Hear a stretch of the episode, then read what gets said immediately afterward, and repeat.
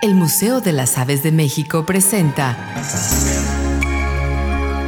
Avesitas, conocer para valorar y conservar. Las crías de golondrina tijereta se ven afectadas de manera indirecta por el clima, particularmente la temperatura y la lluvia.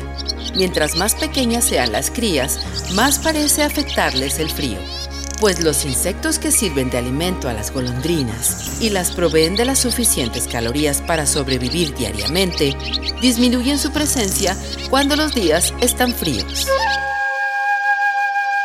Avesitas. Conocer para valorar y conservar. Museo de las Aves de México, Hidalgo y Bolívar, zona centro en Saltillo, Coahuila.